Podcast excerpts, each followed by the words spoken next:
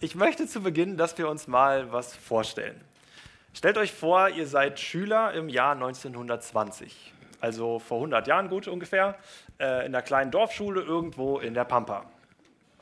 Und jetzt sitzt ihr gerade im Unterricht und es ist gleich Pause. Aber kurz vor Ende der Stunde eröffnet euch euer Lehrer, dass ihr nächste Woche einen Test schreiben müsst. Und zwar in Geschichte über den französischen Herrscher Napoleon Bonaparte. So, es gongt, die Schule ist aus, was macht ihr? Nun, ich denke, ihr habt so ungefähr zwei Optionen zu der Zeit. Entweder ihr hofft, dass das, was ihr im Unterricht über Napoleon mitgeschrieben habt, reicht, um die Prüfung zu schaffen. Das heißt, ihr setzt euch zu Hause hin und versucht irgendwie aus euren Notizen schlau zu werden. Oder, wenn die Notizen nicht ausreichen, müsst ihr euch euer Fahrrad schnappen und bis ins Nachbardorf fahren, um in einer Bibliothek nach Büchern über Napoleon Ausschau zu halten. Egal welchen Weg ihr wählt, äh, am Ende müsst ihr immer alles auswendig lernen. Ist ja ein Test. Zigtausend Jahreszahlen und Ereignisse. Immer alles auswendig lernen. Das ergibt ja auch Sinn, denn so schnell kommt ihr an die Informationen ja auch nicht wieder ran. Das heißt, ihr habt ja nicht immer eure Notizhefte parat oder ein Buch dabei. Das heißt, Informationen, die irgendwie halbwegs wichtig sind, muss man auswendig können. Wie wäre das denn aber heute? Also nehmen wir mal an, ihr sitzt heutzutage in der Schule und kriegt dieselbe Aufgabe. Was macht ihr? Nun, ich kann euch sagen, was ich machen würde. Ich würde noch in der Unterrichtsstunde mein Handy rausholen, Napoleon googeln und auch wenn ich es wahrscheinlich falsch geschrieben habe, wüsste Google trotzdem direkt, was ich meine. Und da gucke ich mir den Wikipedia-Artikel an und habe in 10 Sekunden Suchzeit alles Wichtige über Napoleon gefunden. Und dann lese ich da ein bisschen rum und frage mich aber insgeheim die ganze Zeit, warum muss ich das eigentlich alles auswendig können? Also warum muss ich auswendig wissen, in welchem Jahr Napoleon den Thron bestiegen hat, wenn ich das doch in 10 Sekunden googeln kann, wenn ich es irgendwann mal brauchen sollte? Es ist doch heute nicht mehr so wie vor 100 Jahren, wo das noch ein Riesenaufwand war, an Informationen ranzukommen. In Zeiten, in denen meine erste Intuition ist, das kann ich doch kurz googeln, ist auswendig gelerntes Wissen doch viel unwichtiger geworden.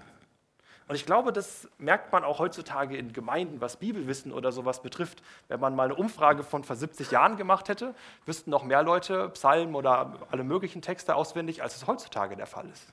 Also ich glaube, wir sind da keine Ausnahme. Und es ist auch kein Wunder, dass es in heutzutage Schulen äh, eine ähnliche Debatte darüber gibt, ob wir dann solche Prüfungen, wie ich sie gerade eben beschrieben habe, überhaupt noch durchführen sollen. Sind die überhaupt noch sinnvoll? Denn in Zeiten von ChatGPT, da habt ihr bestimmt alle schon irgendwann mal von gehört, ist es heutzutage ja sogar möglich, ganze Referate und Aufsätze von einer KI oder von einem Programm erstellen zu lassen. Und da ist es ja eigentlich nur logisch, dass wir in Zukunft auch Schule neu denken müssen. Es soll ja sogar schon vorgekommen sein, dass Pastoren ihre Predigten mit ChatGPT geschrieben haben. Ob ich das heute getan habe, lasse ich euch mal überlegen. Aber zurück zum Thema. Ich finde diese Debatte auf jeden Fall enorm wichtig. Denn im Kern ist ja der große Unterschied zwischen uns und den Menschen vor 100 Jahren, dass wir heute drohen, eigentlich von der anderen Seite vom Pferd zu fallen. Also wir sind komplett übersättigt an Informationen. Es ist schon fast zu einfach geworden, an Informationen ranzukommen. Wenn ich in Google einen Suchbegriff eingebe, kommen da meistens nach zwei Sekunden Wartezeit so viele Suchergebnisse, mehr Suchergebnisse, als ich in meinem ganzen Leben jemals durchlesen kann. Aber das Spannende ist doch jetzt, dass ich diese Informationen gar nicht alle brauche. Also ich kann mein Leben glücklich und zufrieden führen, auch ohne zu wissen, wer Napoleon Bonaparte war. Und das führt auch bei Schulen ja zu der wichtigen Debatte, dass sich die Verantwortlichen in der Schule fragen, in den acht, zehn oder 13 Jahren, wie auch immer, äh, wie die Schüler bei uns in der Schule, die, die, die die Schüler bei uns in der Schule durchlaufen, was sind da Informationen, die sie brauchen und was sind Informationen, die man weglassen kann. Also was sind die Dinge, die jemand wissen muss, wenn er nach der Schule ins normale Leben geht? Es muss eine Auswahl getroffen werden. Wir müssen immer eine Auswahl treffen, was wir wissen und vermitteln wollen und was nicht. Die einen Schüler werden Vektorenrechnungen und äh, Ableitungsregeln aus Matheunterricht nie wieder brauchen. Andere hingegen werden eines Tages wohl einen Studiengang wählen, in dem sie gerade auf dieses Wissen super angewiesen sind. Ist Mathe jetzt also wichtig oder unwichtig? Nun, ich denke, es ist wichtig, weil sehr viele Berufe davon abhängen. Aber wie ist das denn zum Beispiel bei geisteswissenschaftlichen Dingen? Müssen alle Schüler Goethe gelesen haben? ist das Kennen von Faust äh, Teil der Allgemeinbildung? Ich denke, da wird es schon schwieriger. Und jetzt gehen wir doch mal vom Bereich der Schule weg hin zu unserem eigenen Leben. Also ich, ich möchte uns gerade mal herausfordern, dass wir uns, bevor wir jetzt zum Bibeltext kommen, mal kurz diese Frage stellen. Was möchte ich wissen? Also in welchem Bereich will ich mich auskennen und in welchem Bereich ist es mir gar nicht wichtig, mich auszukennen? In welchem Bereich kenne ich mich gerade aus, sollte das aber vielleicht gar nicht? Was muss ich wissen, um gut durchs Leben zu kommen? Und ich denke, da kommen wir alle schnell auf den Trichter, dass es im Leben ja nicht nur auf Informationen ankommt. Wenn die Schüler unter uns, die heute sitzen, vor der Wahl stehen, welchen Beruf sie irgendwann mal ergreifen wollen, und die, oder die Älteren von uns überlegen, ob sie vor der Rente nochmal, ich habe schon was gemacht, äh, vor der Rente nochmal den Beruf wechseln wollen oder solche Sachen, dann sind ja, ist ja reines Faktenwissen gar nicht so hilfreich, um diese Entscheidung zu treffen. Also na klar, ich, kann, ich könnte googeln nach irgendwelchen Umfragen. Äh, warum wird das immer? Ich lege es mal beiseite. ähm, man könnte das natürlich googeln äh, und sich einfach fragen, okay, gibt es irgendwelche Umfragen oder Statistiken, die darüber was sagen. Aber am Ende ist die Sache doch bei uns selbst. Traue ich mir zu, in meinem neuen alter Beruf nochmal zu wechseln? Oder will ich lieber einen gut bezahlten Beruf, der aber vielleicht nicht ganz so angenehm ist? Oder will ich lieber einen Beruf, der mir mehr Spaß macht, aber wo ich weniger Geld habe? Was ist mir dann wichtiger, Zeit mit der Familie oder dass die Familie mehr Geld zur Verfügung hat? Das sind ja auch Fragen, die gar nicht so einfach sind, wo mir Google aber nicht wirklich weiterhilft. Dazu braucht man Lebenserfahrung, dazu braucht man gute Ratschläge, Menschen in einem Leben, die uns gut kennen, die es gut mit uns meinen und uns weiterhelfen können. Und ich denke, jetzt ist ein guter Zeitpunkt gekommen, um uns mal unseren heutigen Bibeltext anzuschauen. Denn auf diese Fragen von gerade eben, was müssen wir wissen, was für Fähigkeiten müssen wir mitbringen, was müssen wir tun, um ein glückliches Leben zu führen, unser Bibeltext heute beansprucht, auf diese Fragen eine Antwort geben zu können. Finde ich schon mal spannend. Und wenn wir uns jetzt noch mal kurz den Schüler von vor 100 Jahren äh, vorstellen und dann uns auch vorstellen, dass der vielleicht Christ war, dann gehört dieser Text, den wir gleich lesen, sicherlich zu den Bibelstellen, von denen seine Eltern erwarten konnten, dass er ihn auswendig kann. Denn es handelt sich um Psalm 1 und dem Psalm, mit dem der ganze Psalter im Alten Testament beginnt. Das heißt, allein aufgrund seiner Stellung hat er schon eine ganz hohe Bedeutung. Und das schauen wir uns jetzt mal an im Gedenken an unseren Schüler will ich jetzt heute auch mal versuchen, äh, diesen Text auswendig vorzutragen, obwohl ich gerade sehe, dass es hier schon äh, Bildschirme gibt. Aber na gut, dann ich, ist das ein bisschen, müsste ich jetzt dahin gucken oder so. Na gut, egal. Ähm, ja, auf jeden Fall lehnt euch mal zurück und versucht äh, darauf zu achten, was für eine Antwort der Text auf unsere Fragen von gerade eben gibt, nämlich wie man ein glückliches Leben führt. Ich habe die Luther-Übersetzung genommen, das ist die, nach der die meisten wohl Bibeltexte auswendig lernen. Wohl dem, der nicht wandelt im Rat der Gottlosen, noch tritt auf den Weg der Sünder, noch sitzt, wo die Spötter sitzen, sondern hat Lust am Gesetz des Herrn und sinnt über sein Gesetz Tag und Nacht. Der ist wie ein Baum gepflanzt an den Wasserbächen, der seine Frucht bringt zu seiner Zeit und seine Blätter verwelken nicht und was er macht, gerät wohl. Aber so sind die Gottlosen nicht. Geht's hier weiter? So, aber so sind die Gottlosen nicht, sondern wie Spreu, die der Wind verstreut. Darum bestehen die Gottlosen nicht im Gericht, noch die Sünder in der Gemeinde der Gerechten. Denn der Herr kennt den Weg der Gerechten, aber der gottlosen Weg vergeht. Also, was würdet ihr sagen? Wie führt man ein glückliches Leben? Naja, dieser Psalm will diese Frage ja immerhin offensichtlich beantworten. Denn er fängt ja schon an mit den Worten wohl dem der. Also anders übersetzt auch oder heutzutage, glücklich ist der Mensch der. Dem Psalmisten geht es also darum, jedem, der seinen Psalm singt oder liest, zu zeigen, wie sein Leben glücklich verlaufen kann. Und das meint er hier nicht in Bezug auf nur einen bestimmten Lebensbereich, sondern ganz generell. Denn er sagt ja in Vers 3, der ist wie ein Baum gepflanzt an den Wasserbächen. Und alles, was er macht, das gerät wohl, später im Vers. Das ist ja schon mal eine gewagte Behauptung.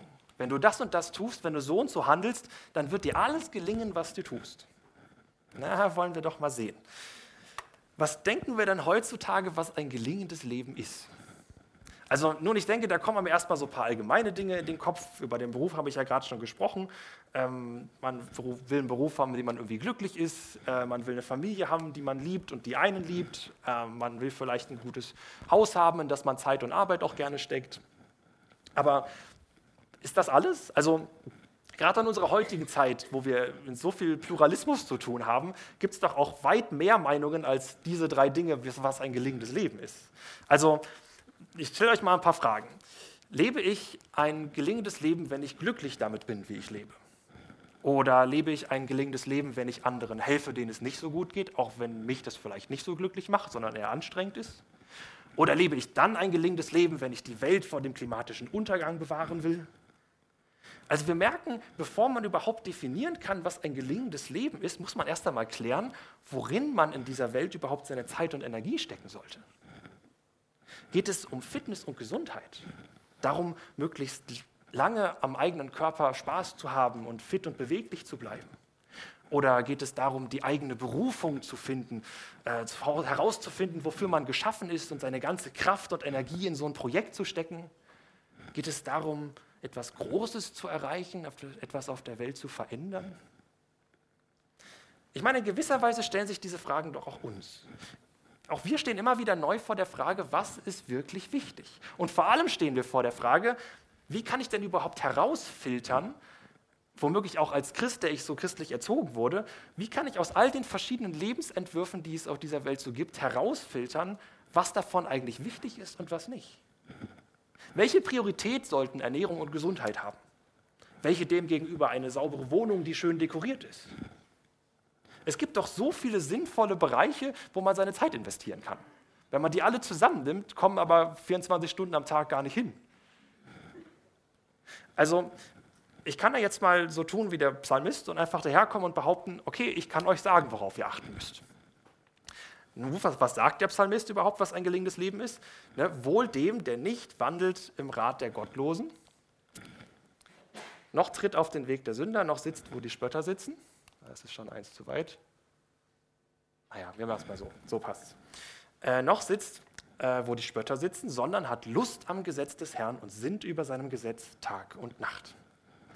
Ich weiß nicht, ob das eine Antwort ist, mit der Sie jetzt so viel anfangen können.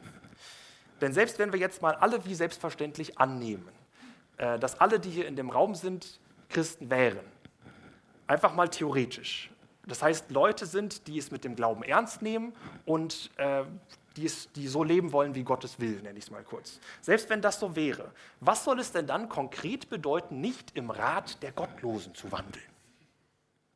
Also ist denn zum Beispiel die Frage, ob ich meinen Beruf wechseln oder mich im Fitnessstudio anmelden soll, eine gottlose oder eine gottesfürchtige Frage? Also was heißt es denn, nicht dem Rat der Gottlosen zu folgen? Ich persönlich handhabe das so, wenn ich eine kaputte Heizung habe, dann werde ich meinen Handwerker sicherlich nicht fragen, ob er Christ ist, weil er nur dann meine Heizung gut reparieren könnte, sondern ich gehe davon aus, dass er das weiß, egal was er glaubt. Aber ich glaube, wir alle ahnen, dass das ja wohl auch nicht das ist, was der Psalmist hier meinen dürfte.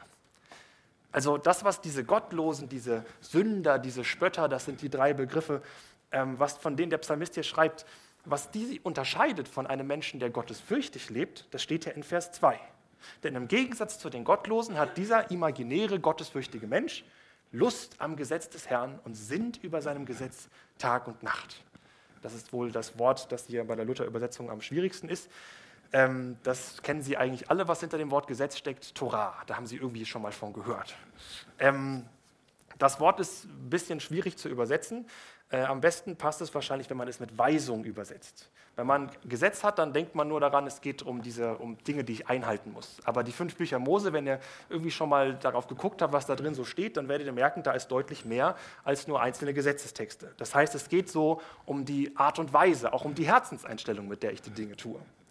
So, und wenn wir jetzt mit äh, diesem Wort, dieser Weisung des Herrn, über die wir nachsinnen wollen, nochmal an den Text gehen, dann, was macht es für einen Unterschied? Wir sollen, äh, der gottesfürchtige Mensch soll nicht im Rat der Gottlosen wandeln. Wandeln, die Bibelkenner werden das vielleicht wissen, wandeln bezeichnet immer den Lebenswandel, also so will ich mich, wie ich mich verhalte.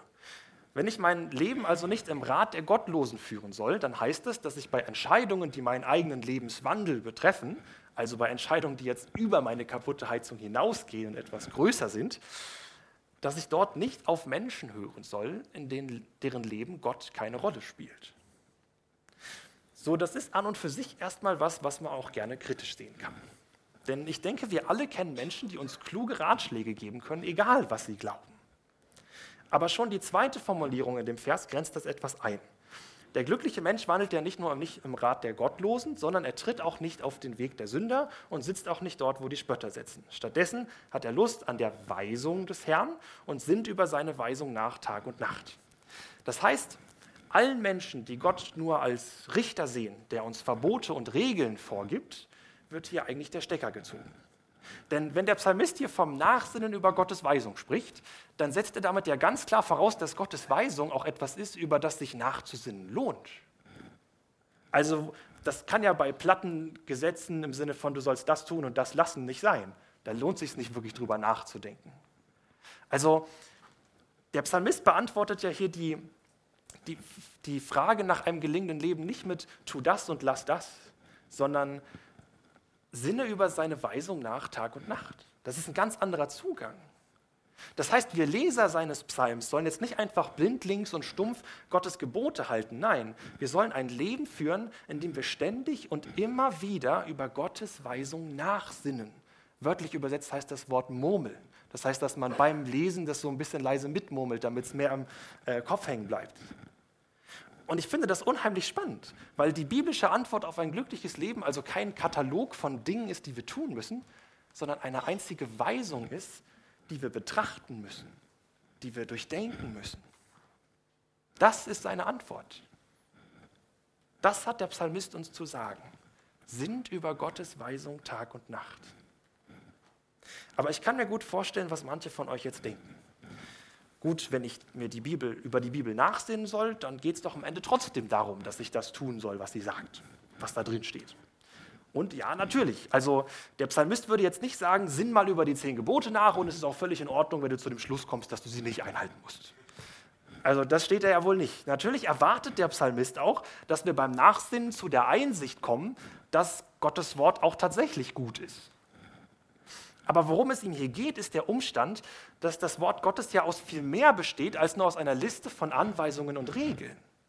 Ruft euch doch mal alles in Erinnerung, was ihr bislang in eurem Leben von der, in der Bibel gelesen habt. Egal, ob das viel oder wenig Verse sind, was, was steht denn, woraus besteht die Bibel? Denkt mal kurz darüber nach. Was, was ist in der Bibel drin? Und gut, da sind sehr viele Geschichten, da sind Gleichnisse, kennt man vermutlich, äh, wir haben Psalmen, was ja für den Lobpreis immer recht wichtig ist. Ähm, da gibt es Visionen von irgendwelchen Propheten und eben auch Gesetzestexte. Aber es geht um das Gesamtpaket. Es geht um alles. Und da merkt man sehr schnell, wenn man die Gesetzestexte isoliert liest, dass man dann vergisst oder gar nicht merkt, dass sie eingebettet sind in Geschichten, in Gleichnisse, in ganz viele Dinge. So, warum ist das wichtig? Nun, nehmen wir mal an, nehmen wir einfach mal das, das Sabbatgebot.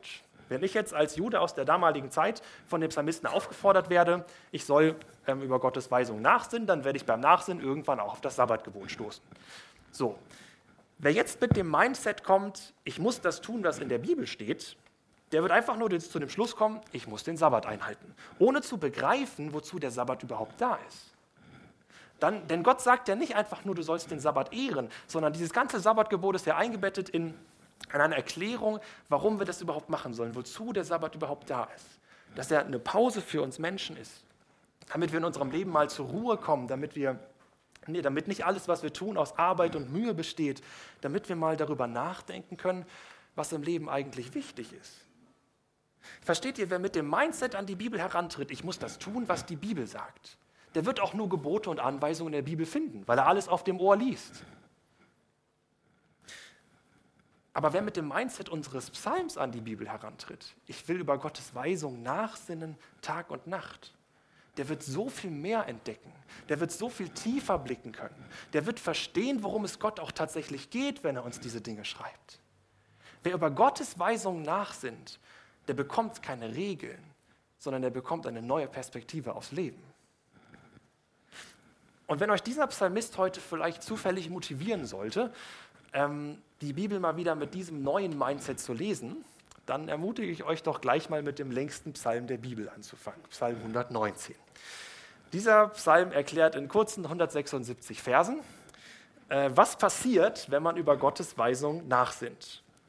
Äh, 176 Verse und es wirkt trotzdem so, wenn man es liest, als würde es dem Psalmisten von 119 gar nicht reichen äh, an Platz.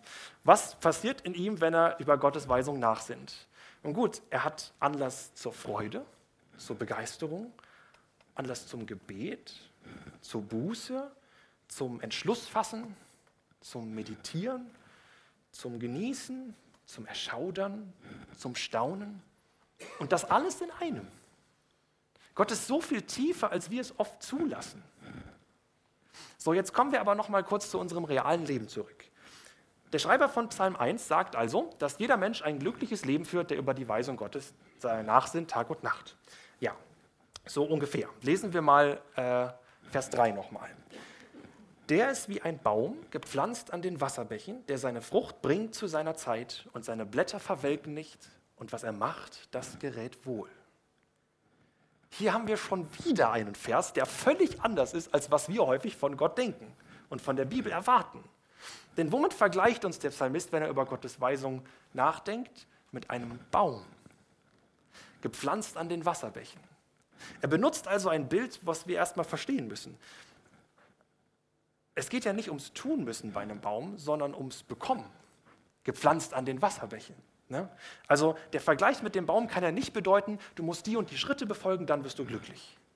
Nein, worum geht es wirklich? Dass wir ein Baum sind, wenn wir darüber nachdenken, was Gottes Wort für uns bedeutet, dann bedeutet es, dass Gott uns versorgt, dass er für uns da ist. Wir bringen, das steht ja, unsere Frucht zu unserer Zeit. Und was wir machen, das gerät wohl. Mit anderen Worten, wenn du dein Leben nach Gottes Wort ausrichtest, dann geht es nicht mehr darum, das und das muss ich tun.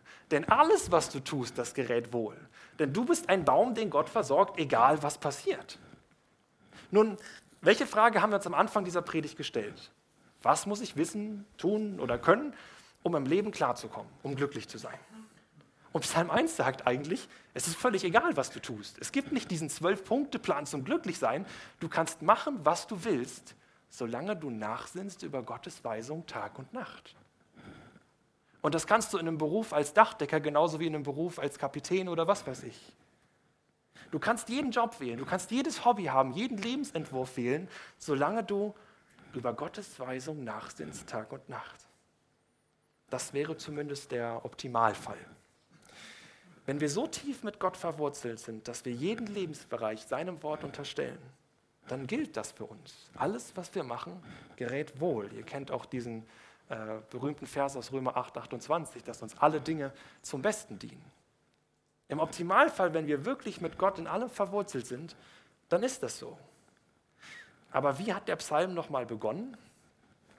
Wohl dem, der nicht wandelt im Rat der Gottlosen, der nicht tritt auf den Weg der Sünder, der nicht sitzt, wo die Spötter sitzen.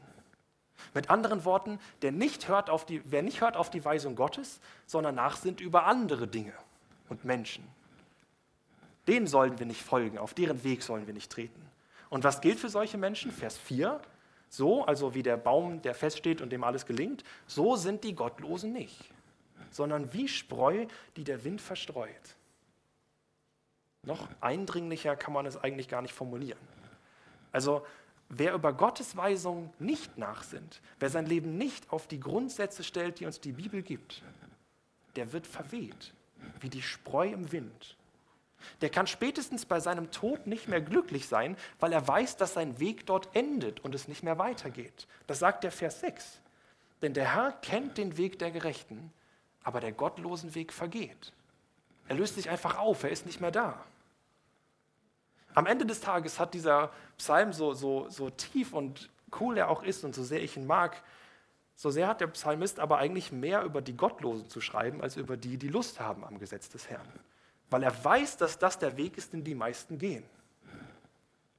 Und ich glaube, das müssen auch wir uns immer wieder klar machen. Ein Leben nach den Maßstäben der Bibel ist für keinen Menschen intuitiv.